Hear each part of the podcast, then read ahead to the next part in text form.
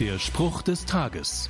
Neue Schuhe das erste Mal anziehen. Das ist für mich von Kindesbeinen an bis heute etwas ganz Besonderes. Schließlich werde ich diese Schuhe die nächsten Jahre tragen. Da müssen sie schon angenehm sitzen und, und schick aussehen.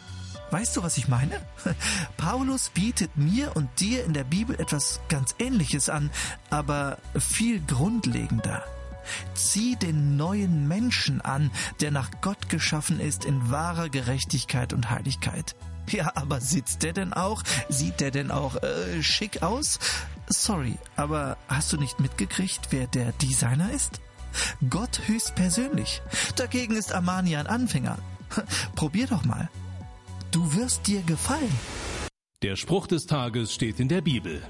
Bibellesen auf bibleserver.com.